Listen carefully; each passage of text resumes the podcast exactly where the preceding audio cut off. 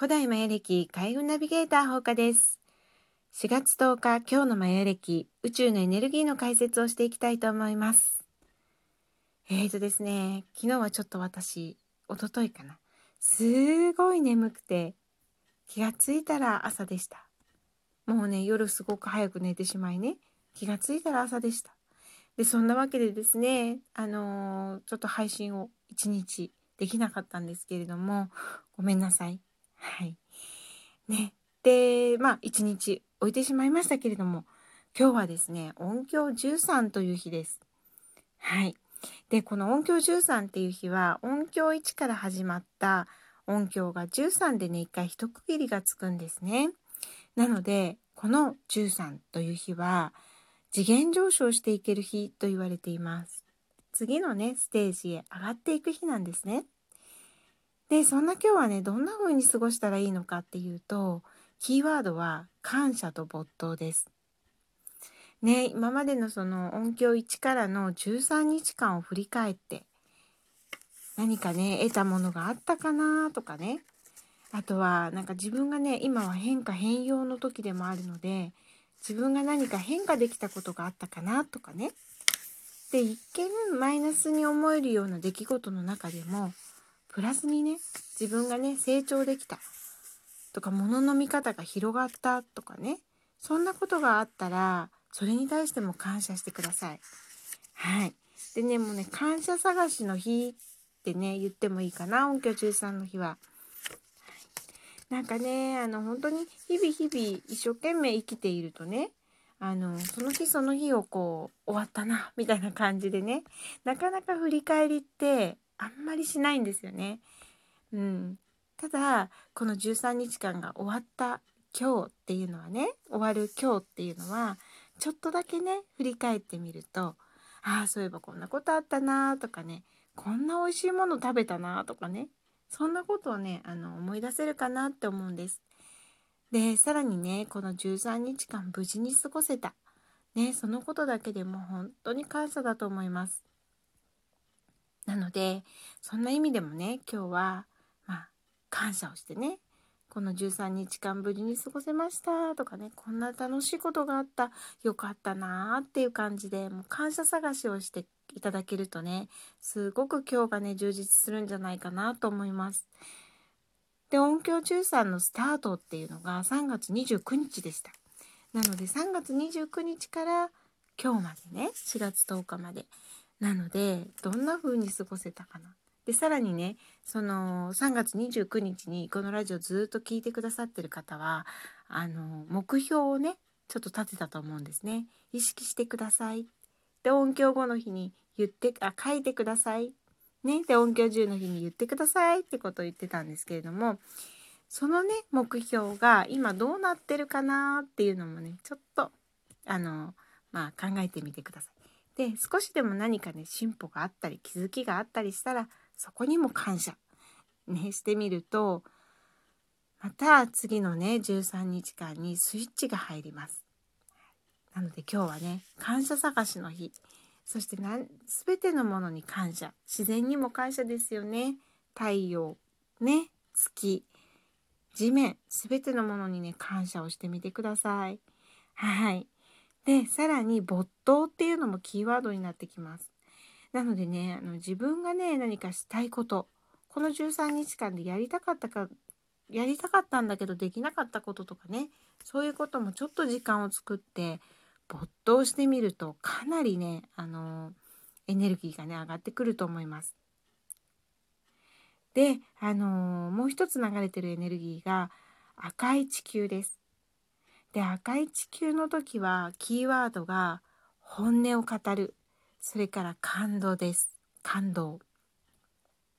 でね、本音を語るっていうのはね、やっぱりね、なかなかね、いつもはしづらいと思うんですけれども、今日はねちょっと勇気を出してね大切な人に自分の本音をね語ってみるとね何か感動があったりとかうんで相手のね本音も聞き出すこと聞くとねやっぱりなんか心が通じた感じがして感動しますよねそんな感動もね味わっていただけたらと思いますであとはね本当にねもう感動しちゃうよっていうようなまあ、テレビ、まあ、ドラマ、ね、あの小説、何でもいいんですよ。あとは自然を見て感動する。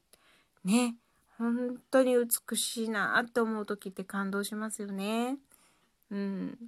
あの、そういうことでね、もう心をね、震わすような感動っていうのをね、今日はちょっと求めてアクションを起こしてみてもいいかなと思います。で、あの、夢を叶えるコツなんですけれども、このね、感動をしている時に、すかさず、もうその時、その瞬間に、自分がね、思い描いている夢ありますよね。それが叶ったシーンを想像してみるんですね。まあ、妄想。ね。で、そうするともう感動しちゃってるわけですから、その夢が叶ったシーンを思い浮かべても感動しちゃうんですよね。もうね、もうほんと嬉しくてとか、もういいドラマを見て感動して泣いてる時にね、あ、私の夢叶ったらって考えたら泣けちゃうんですよ。ね。で、その感情が夢を叶えるのにすっごく大切なんですね。もうね、あの、本当に、まず感情です。はい。で、感情を味わってしまえば、もう閉めたものですね。あとは自動的に、その夢の方向に向かってね、実現の方向に向かって、もうあの自動的に道ができていくので、あとはあんまり執着しない。ね。あの忘れちゃいましょう。みたいなぐらいな感じでね。あのいると本当にね叶えられるべき出来事が起こってきます。はい。なのでね今日はちょっとそれをねやってみていただきたいなと思います。で特にね次元上昇の時なのでまたねその次のステージのエネルギーにアップするんですね。なのでねほんと今日はねもう感動することそれをしたらすかさずで心が動いたらすかさず自分の夢が叶ったシーンを思い浮かべる。ね。これをやっていただきたいですね。はい。私がね、最近感動したことって、あの、先週末にね、エジプト展に行ったんです。はい。古代エジプト展。もうね、そこでね、ものすごい感動しました。これをねって、4,000年ぐらい前に作ってたのとかね。うん。で、あとね、不思議だったのが、その、ミイラをね、入れるね、その、まあ、ね、お棺がね、展示されてたんですよ。でね、なんかそのお棺を見た時にね、なんかすごく感動したんですね。で、お棺にはね、すごいデザイン、すごい素敵なデザインだったり、あとはそのね、何ですかヒエログリフっていうんですかエジプトの文字でねそのいろんなこと書かれてるんですよ。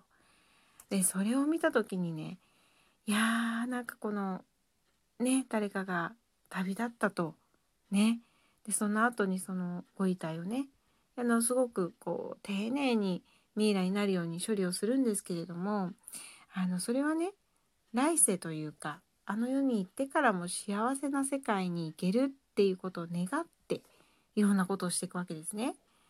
うん、なのでなんかねエジプトってその死はなくなるっていうことはねその素晴らしい世界への旅立ちでもあったのかなっていうねでその旅立ちをみんなでいい旅立ちができるように本当に愛情を込めてね送り出すっていうか気持ちでねそのいろんな埋葬品とかを整えたのかなっていうねなんかそれがすごく感じられてみんなの愛情っていうんですかねその送り出す時の。うん、なんかそこにねすごく心が動きましたね。感動しちゃって。はあでもやっぱりエジプト私はまあ行かなくちゃみたいなね。今こういう世の中ですけどね。その大丈夫になったらいやエジプトは絶対行かなきゃって思いました。はい。でそんなね時のね感動とかまあそういう時にね自分の夢が叶ったよっていうことをねこうイメージするとねそれが実現しますのでね。あだから多分私エジプト行けるんでしょうね。その本当に棺を見て感動した時に私エジプト行かなきゃってなんかこうナイル川のほとりにいる自分をね想像してきたのでね。うんだから多分行けると思うんですけどそんな感じでねあのイメージしていただけたらいいなと思います。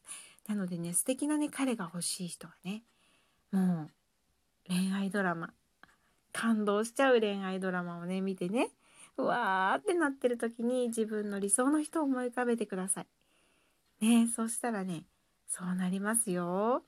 はい。っていう具合に今日はね楽しくね感動と夢を結びつけて次元上昇する。ねそんな一日にしていただけたらいいなと思います。あとはねあの13日間の感謝今いる自分への感謝っていうことをねぜひぜひしてみてください。そうするとね明日から始まる次の13日間も素敵な一日になると思い素敵なサイクルになると思いますね。はい。で明日は夢を意識する日なのでこれからどうなりたいかななんていうこともねちらっと今日考えてみるととってもいい流れになってくると思います。ぜひぜひ感動してそして夢を叶えるアクション想像ね夢が叶った時の想像する一日にしていただけたらと思います。はい皆さんの夢が叶いますように。ほうかでした。また明日。